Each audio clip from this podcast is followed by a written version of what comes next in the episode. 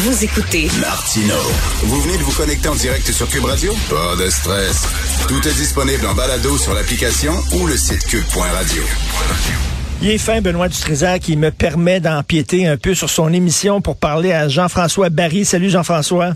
Salut Richard. Euh, alors, euh, Kent Hughes, euh, nouveau DG des Canadiens, il va maintenant dealer les salaires, mais de l'autre côté de la table, t'en penses quoi?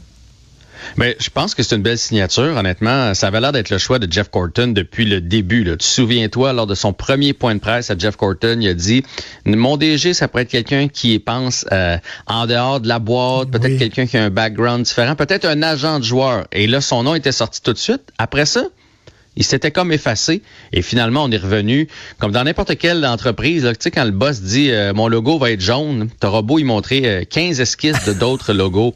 Lui il a décidé que ça allait être jaune et ces deux-là se connaissent depuis longtemps. C'est ça, c'est des amis là. C'est des amis. Écoute, Gorton, là, euh, il a été DG à Boston et Kent Hughes habite Boston. Il est diplômé de Boston College. C'est un francophone, soit dit en passant. Il est né à Beaconsfield. Il parle les deux langues.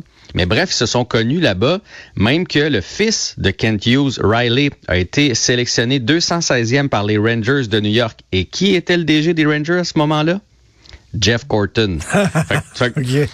tu vois-tu que tout est dans tout? J'ai l'impression que je sais pas pourquoi d'ailleurs, si c'était le choix du début, pourquoi on a rencontré tant de candidats puis que on va se le dire, là, ça a fait couler beaucoup d'encre avec Patrick Roy, puis etc. Si c'était le, candidat, puis qu'on pense que c'est la bonne personne, ben pourquoi pas? Donc, il vient de signer un contrat de cinq ans avec euh, le Canadien de ben, Montréal. Tu parlais de Patrick Roy. Il y a des gens qui disaient c'est Patrick Roy ou pas personne d'autre. Personne d'autre. Est-ce que tu penses que ça va être bien accueilli, ça, la nomination de M. Hughes? Ben écoute, euh, je pense que la majorité des gens là, ne le connaissent pas, M. Hughes. C'est un agent de joueur qui était quand même assez discret. Fait que tous ces gens-là qui vont dire aujourd'hui, je pense pas une bonne idée, parlent à travers leur chapeau. C'est bon. Mhm. Patrick Roy a été rencontré. C'est pas lui qu'on a sélectionné. Un point, c'est tout. On va donner une chance à M. Hughes. 25 ans dans le monde du hockey. Il y a une boîte, là, lui, là, Quartex, là, qui, euh, qui avait 290 millions en contrat là, avec Bergeron, avec Le Temps, avec Beauvillier. Euh, il s'est fait connaître avec Vincent Le Cavalier ça a été son premier gros client. Et ce qu'on veut d'un DG, c'est qu'il soit capable de flairer le talent. Puis quand tu es agent de joueur, le talent, tu le flaires à partir de midget, puis junior. Fait que lui, il est capable de flairer le talent.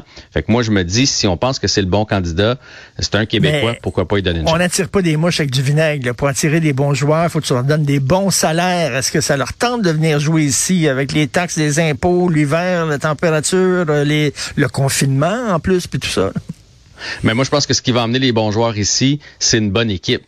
Souviens-toi, il y a deux ans, là, quand on a fait une petite ride en série grâce à la COVID, l'année d'après, on a été capable d'aller chercher Toffoli, Anderson, Edmondson. Il y avait quelque chose qui se passait avec le Canadien. On les a attirés, le rendu là, là euh, le salaire, il y a tellement de d'exemptions fiscales puis tout ça. les joueurs s'arrangent avec ça. Bon, l'hiver, c'est sûr que c'est plus euh, difficile, mais lorsqu'on a une, saison comme celle de cette année, c'est sûr que ça devient plus compliqué d'aller chercher les joueurs.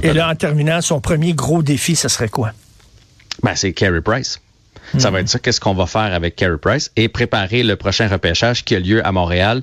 Canadien d'ailleurs qui a plusieurs choix là, dans les euh, trois premières rondes. Fait que ça, c'est ses deux premiers euh, défis. Et euh, le point de presse officiel va avoir lieu demain. Je pense qu'on a sorti la nouvelle aujourd'hui parce que tout le monde le savait. Là. Euh, même Alexandre Pratt ce matin a fait un papier où il nous parlait d'engager un agent comme, euh, comme DG. Là. Fait que je pense qu'on voulait pas se faire scouper la nouvelle. Fait qu'on l'a sorti aujourd'hui, mais le point de presse officiel, c'est demain. Merci Jean-François, c'est un plaisir de te parler. Puis on va t'écouter bien sûr parce que tu vas avoir beaucoup de choses à dire là-dessus. Merci Jean-François Barry. Bye bye. Salut. Alors merci à toute l'équipe, à la recherche Julien Boutillier, Luc Fortin. Merci beaucoup. Euh, c'est Charlie Marchand qui était à la réalisation, à la régie. Benoît qui prend la relève. Il y a notre rencontre à midi. On se reparle demain à 8 heures. Passez une excellente journée.